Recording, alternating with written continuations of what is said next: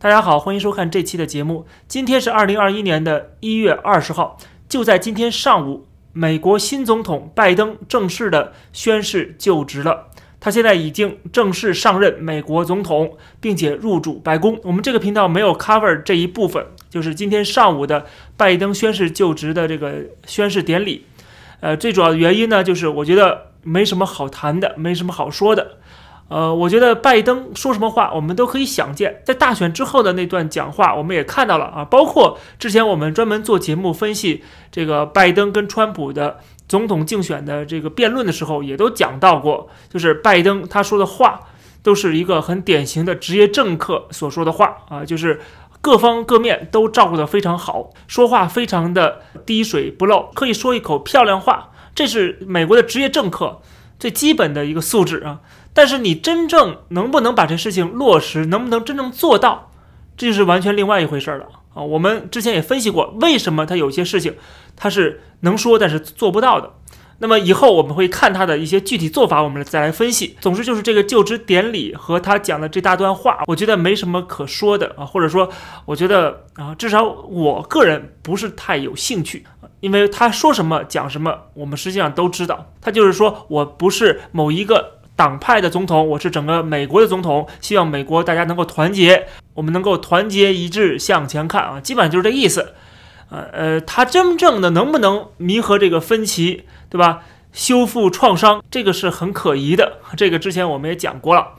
总之呢，就是这个就职典礼我们不去谈，我们等未来会发生什么，我们再来看。今天我想说的是什么呢？就是虽然川普现在已经离开白宫了，但是他的整个团队。在过去四年所做的功劳啊，所做出的这些成绩，我觉得我们是应该认可的。我们应该谢谢他们。我们看到新华社在这个推特上面发了一张照片，这张照片是美国国会的照片，然后上面写的说：“别了，川普啊，就是拜拜了，走好不送啊，就是这个意思。”实际上呢，就是在酸川普啊。我看到这个其实是很生气的，但是同时呢，又觉得很可笑，或者说啊，觉得这些啊党媒。大外宣，他们很可怜，很可悲。川普做的贡献，我们心里有数啊。之前我们也都讲过很多。从川普在刚上台的时候，我在写公众号的时候啊，后来又做节目，都在支持川普的一些政策，对吧？我们讲到了，特别是对于中国议题的这个方向，我们一直是支持川普的。所以说，新华社他酸川普什么意思呢？就是他对川普不满意。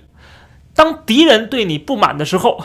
就说明你做对了啊！当敌人对你的行为、对你的政策非常的气愤，破口大骂，甚至还要制裁你的时候，这时候你就应该知道你做的是无比的正确，就应该继续这么做下去。所以说，我们看到新华社说别了川普，那些支持民主党的人也跟着一起起哄啊！我觉得他们实际上啊，这个不知不觉的就站在了共产党的这一边。他们自称自己是支持自由民主的，是反对共产党的，但是他们这种落井下石的这种做法。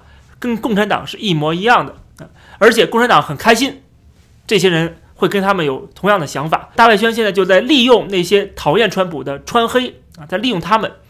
所以说呢，我们要清楚这一点啊。这个，所以说我看到新华社在酸川普，然后右派媒体就开玩笑啊，说这个新华社连表情包都不会做啊，都不会发啊，弄一张照片放几个词儿，然后弄成不同的颜色，无比丑陋，毫无美感。就这个设计水平啊，真的是。呃，这个中学生还不如，但是共产党的设计水平差，或者是没有美感，但是他们能做什么呢？他们能够破口大骂，能够泼妇骂街。所以我们紧接着就看到了，就在今天，中国外交部的发言人他就对美国卸任的国务卿蓬佩奥进行了破口大骂。华春莹说，蓬佩奥在过去几年里撒了太多谎，放了太多毒，这些年蓬佩奥散布的各种谎言和流毒，必将随着他本人一起被扫入历史垃圾堆。蓬佩奥之流必将受到历史公正的审判和清算啊！这是共产党突然摇身一变，变成了历史代言人了啊！开始要对蓬佩奥进行历史的审判和清算了啊！这就是共产党的自大的地方，何德何能，你能够代表历史，代表全世界人民去审判别人？反而是他们应该接受世界的审判。他说：“这位以撒谎欺骗而臭名昭著的美国政客，正在以其末日疯狂和世纪谎言，把自己变成末日小丑和世纪笑话。”啊，这个词儿我估计他们也是想了半天想出来的。说蓬佩奥是末日小丑跟世纪笑话，在共产党的眼里啊，蓬佩奥他以前是人类公敌，现在呢，他卸任之后就变成了末日小丑。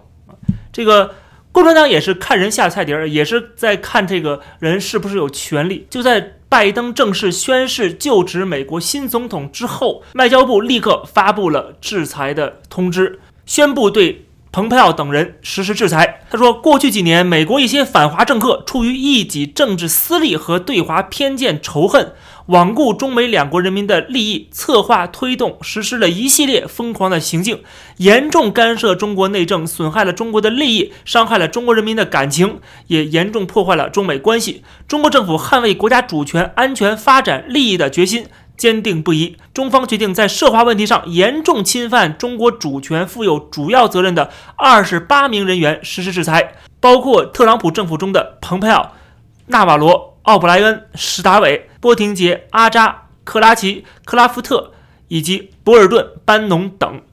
这些人及其家属被禁止入境中国内地和香港、澳门，他们及其相关联企业机构。也已被限制与中国打交道、做生意。这段话也特别有意思啊！这共产党一上来就开始代表中美两国人民的利益啊，我就很奇怪，什么时候共产党可以代表美国人民的利益了？第二呢，就是他制裁这二十八名美国政府的官员，当然这些官员是他卸任之后啊，卸任之后立刻开始制裁啊，他不敢把这个制裁令发在他们卸任之前啊，一定要等到他们卸任之后没有了权力之后才敢制裁这二十八人。这也可以看得出来，这个中国政府啊。并没有什么骨气啊，看起来好像很有骨气，但实际上他们还是很胆小、很懦弱。如果想知道共产党有多怂，可以看到另外一条消息，就是在同一时间，伊朗也对蓬佩奥等人进行了制裁，其中甚至还包括了卸任的总统特朗普。而中国制裁的名单里面却没有川普啊，可以看得出来啊，这个中国还不如伊朗，还没有伊朗有骨气，敢制裁这些官员，但是不敢制裁这个官员背后的老板。换句话说，美国对中国的制裁也好，或者表态也好，这个是出自川普的白宫的啊。不管是哪个人做的事情，但是它反映出的是这个团队的整体的看法或者他们的决定啊。这个背后的幕后老板就是川普啊。但是中国政府怂到还不如伊朗政府敢制裁川普。那么，另外第三点就是制裁的内容是包括这些人和他们家属禁止入境中国内地、香港和澳门。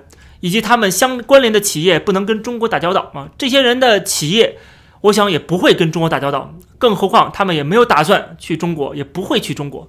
而美国对中国的制裁才有真正的效果，因为中国的这些官员都会把子女送到美国去，送到西方去，对吧？那么当然了，现在是美国制裁，那如果其他国家也跟进的话呢？啊，所以说中国这些官员早晚他们是走不出国门的啊，他们的钱也挪不出去的。他们最后都要成为这个共产党的螺丝钉，死死地钉在中国大地上边，包括香港，包括澳门。所以说，他们只能跟共产党同生共死了。共产党要他们死，他们不能不死。所以这都是五毛小粉红啊，这些韭菜们的宿命。所以他们看到中国政府制裁美国去叫好，实际上他们是在掘自己的坟和自己后代的坟呢。总之呢，中国政府还是走出了这一步啊，就是对美国的卸任的官员，特别是白宫的这些官员。全面的一个制裁啊，就二十多人，将近三十人的一个制裁，这也说明了川普政府在过去四年对中国打击有多大，能够让这样的一个敌人，美国的敌人气急败坏，泼妇骂街，并且祭出了这个历史上第一次的这个制裁令啊，我觉得这正说明了他们做的是多么的出色，他们做的是多么的正确。我觉得应该给他们掌声，应该谢谢他们。即使他们现在离开了白宫，但是我想他们在其他方面也可以发挥自己的作用，或者未来某一天返回白宫。如果中国认为制裁美国官员就可以防止更多的美国官员访问台湾，或者是对中国说不，那么他们可能就太天真了。美国并不会被这种所谓的制裁吓倒，这些官员们也会嗤之以鼻啊，或者是说直接把。中国的制裁当做对自己的嘉奖，我想被中国制裁之后，他们在美国将更加的如鱼得水啊，更获得美国人民的欢迎。因为对于中国的所作所为来讲啊，对于中国现在全世界的形象来讲，已经是负面的了。所以说，当敌对阵营对你进行悬赏，或者是呃这个制裁你，这等于他们在自己的阵营获得了更多的价值，获得更多的荣誉。共产党既然要跟这么多的美国官员、共和党的官员结仇的话，那么如果未来的民主党有些行为跟之前的共和党是一样的，比如说对台湾的关系，如果是一样的话，他是不是也要制裁民主党的一些官员呢？如果他把两个党派全部得罪的话，他把整个美国政府、整个美国人民全部得罪了，请问这两个国家的关系还能够恢复吗？啊，这个是显而易见的，对吧？就是中美的冲突，中美未来的决裂是不可阻挡的。这并不是美国人的愿望，但是却是在被共产党推动的一个前进的方向。这期的节目就跟大家先聊到这儿。